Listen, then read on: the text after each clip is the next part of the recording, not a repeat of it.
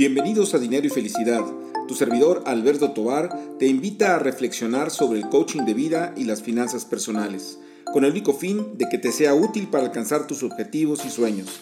Sígueme en tu plataforma favorita de podcast, mándame tus comentarios y dudas. Me puedes encontrar en redes sociales con mi nombre Alberto Tobar Castro. Comenzamos.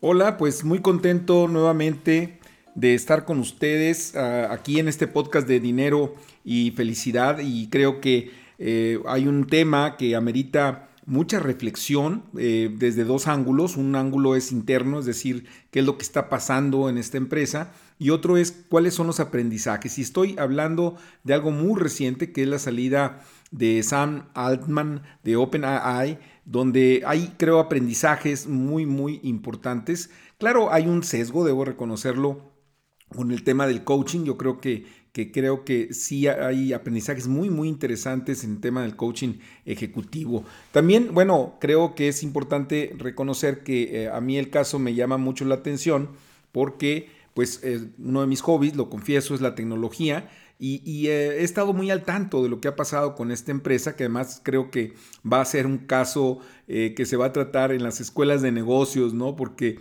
de alguna manera se rompe cierto, ciertos paradigmas. Y un primer paradigma que pongo sobre, sobre la mesa es el tema de qué ironía, ¿no? Que es una empresa que está a la vanguardia de la inteligencia artificial y todo lo que ha sucedido en esta empresa, que debemos recordar que que esta empresa es, vamos a decir, la que está bajo su, su, grupo, vamos a decir, este ChatGPT, que ha sido toda una revolución y un crecimiento impresionante, ¿no? Pero lo, irónico del asunto es que la empresa pues se movió en buena medida en estos últimos días por las reacciones humanas, lejos de la inteligencia artificial y de la automatización, eh, se convirtió casi en una telenovela y esto creo que, nos hace ver que no todo es rentabilidad dentro de una compañía. Y déjenme platicarles, esto lo van a, tener ustedes en los noticieros, en los medios, lo van a tener también en, este, en las redes sociales, ¿no? Eh, pero eh, habrá personas este, que pues no estén metidas en estos temas y que a lo mejor no sepan qué es lo que pasó y de qué estoy hablando. Entonces déjenme de alguna manera eh, narrarlo muy rápidamente, ¿no? Sin perder mucho tiempo en la parte de la, narración. Bueno, resulta que en la última semana la Junta de Gobierno de, de OpenAI, eh, pues eh, de, manera sorpresiva destituyó a su CEO, este, Sam Altman, y pues no quedó claro el por qué se había hecho esto de, de esa manera, ¿no? Tan intempestiva. Este, no se sabe bien qué pasó y bueno, al parecer todo tiene que ver con el, ah, objetivo, la misión de esta empresa madre, vamos a decir, pues es eh, pues hacer, generar el bienestar para la humanidad. Es una empresa que no tiene fin de lucro y que de una u otra manera, al parecer, este, el CEO se ha volcado más a generar recursos. La, de alguna manera, la, la justificación era de que se, quería, se necesitaban esos recursos también para crecer rápidamente. De hecho, Microsoft es bien sabido que había invertido una muy buena cantidad de recursos, eh, hasta donde entiendo posee el 49% de, todo lo que es la parte de ChatGPT. Y, este, y bueno, aquí el punto fundamental es que es una empresa muy exitosa que creció en lo que va del año de manera exorbitante. Este, eh, Sam Altman llevó a, OpenAI eh, de una empresa valorada, vamos a decir, en mil millones de dólares a casi ya 90 mil millones de dólares. O sea, no se podían quejar, vamos a decir, de esta situación. Eh, pero bueno, el caso es que lo, destituye la Junta de Gobierno.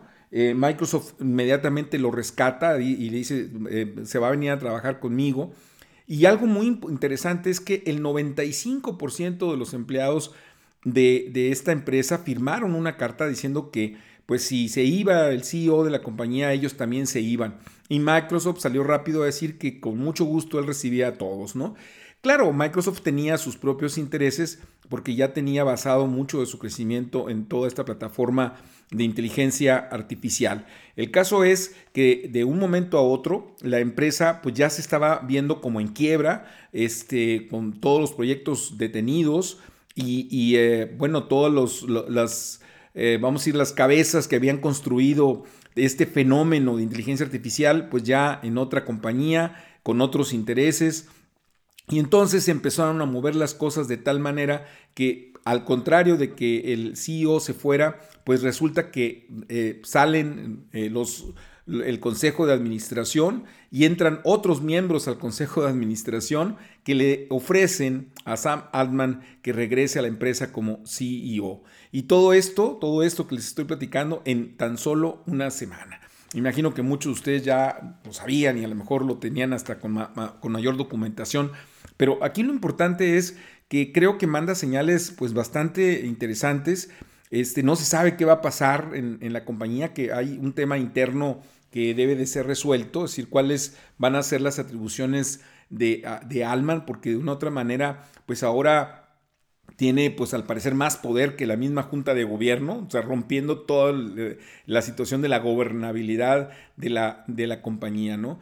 Pero bueno, ¿cuáles podrían ser, así a, bote pronto, y a lo mejor en las siguientes intervenciones podemos sacar más este, aprendizajes y si ustedes me hacen favor de mandar sus comentarios, pues eso lo nutriría, pero así a bote pronto yo lo que veo es que en principio hay una eh, ruptura de comunicación, es decir, no hay una comunicación entre el CEO y la junta de gobierno, ¿no? Y está lleno de grillas internas, o sea, lejos de estar bien organizados, cada uno está caminando por su parte y, han generado pugnas o generaron pugnas internas tan fuertes este, que llevaron precisamente a la destitución sorpresiva. De hecho, hacía apenas unos días que eh, este CEO había dado a conocer el, avances que se habían dado en, en el servicio de ChatGPT, avances de lo que sería un ChatGPT turbo, impresionante, por cierto, y, bueno, unos días después de este éxito, vamos, este, lo, destituyen. Entonces,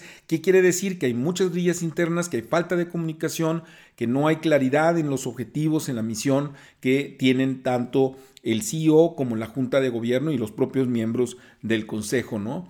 Entonces, eh, ¿qué quiere decir también? O sea, ese es un punto, pero también quiere decir que la Junta de Gobierno está totalmente alejada de los intereses de unos de los stakeholders más importantes de una compañía, que son sus trabajadores. Es decir, hicieron una, tomaron una decisión que tuvieron que de alguna manera echar hacia atrás porque precisamente los trabajadores estaban renunciando en, en masa y obviamente la repercusión sobre la compañía era la, virtual quiebra de esto, ¿no? De tal manera que tuvieron que, los que tuvieron que salir fueron ellos en lugar del CEO, eh, lo cual implica también que la Junta de Gobierno no estaba cerca de los eh, intereses, vamos a decir, y de los deseos de, las, de las personas que trabajaban en la compañía.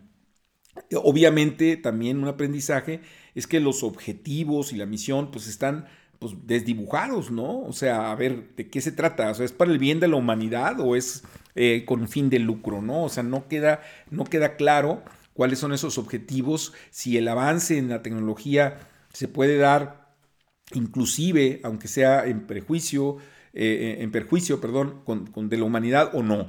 Este, yo creo que es algo también muy, muy relevante, ¿no?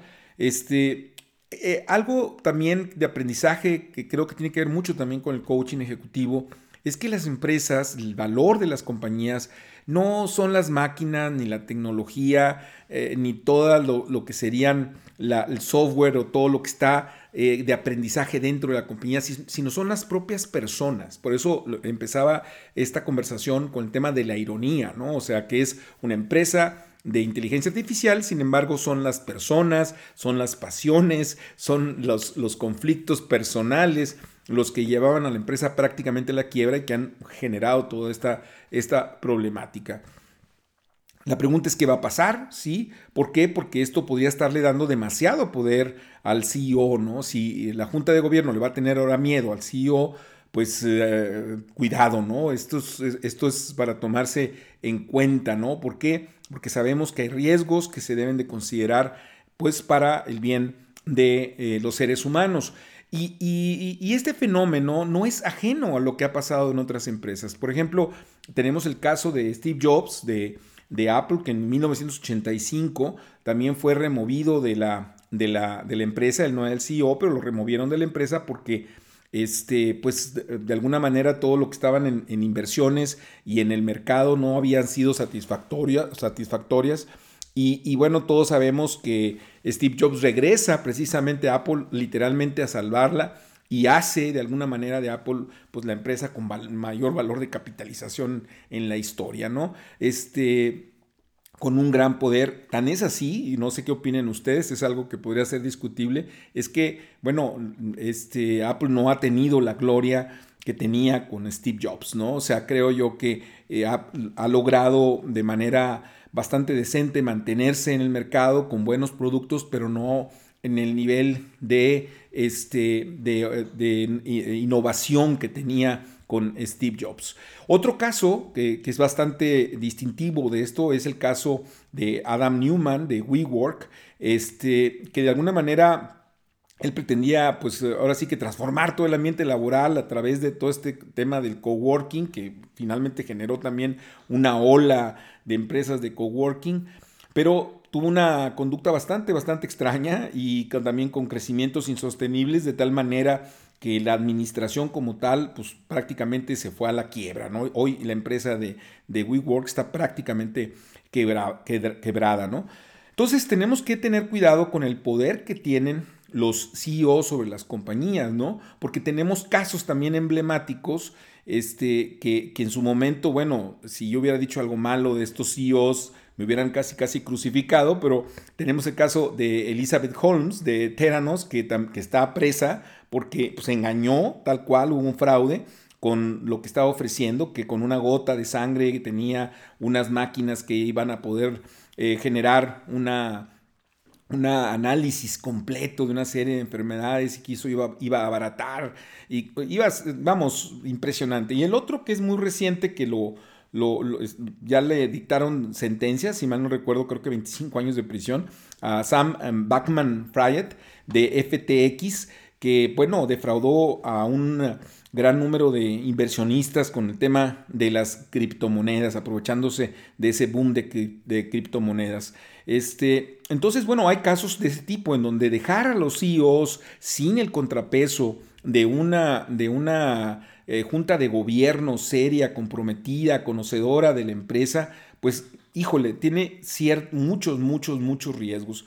Entonces creo que hay muchos aprendizajes que tenemos que entender porque esto lo podemos llevar eh, a lo chiquito, a lo mediano y a lo grande. Es decir, no es solamente entrar, vamos a decir, al chisme del, de corporativo y, y de la curiosidad de lo que sucedió con una compañía como, como lo es esta, este, sino también ver cómo podemos nosotros llevar este aprendizaje a las propias empresas. Y yo creo que es el tema de que no es solamente la rentabilidad, hay que tener eh, mucho cuidado con la relación que se tiene a nivel directivos, entre, entre directivos, con la Junta de Gobiernos, con los trabajadores y con todos los stakeholders, donde eh, estamos hablando de la relación con proveedores, la relación con clientes, este, la relación con gobierno, o sea, con toda la gente, con todos los stakeholders, eh, los grupos de interés, vamos, que están en medio de todas las decisiones de la, de la compañía, ¿no?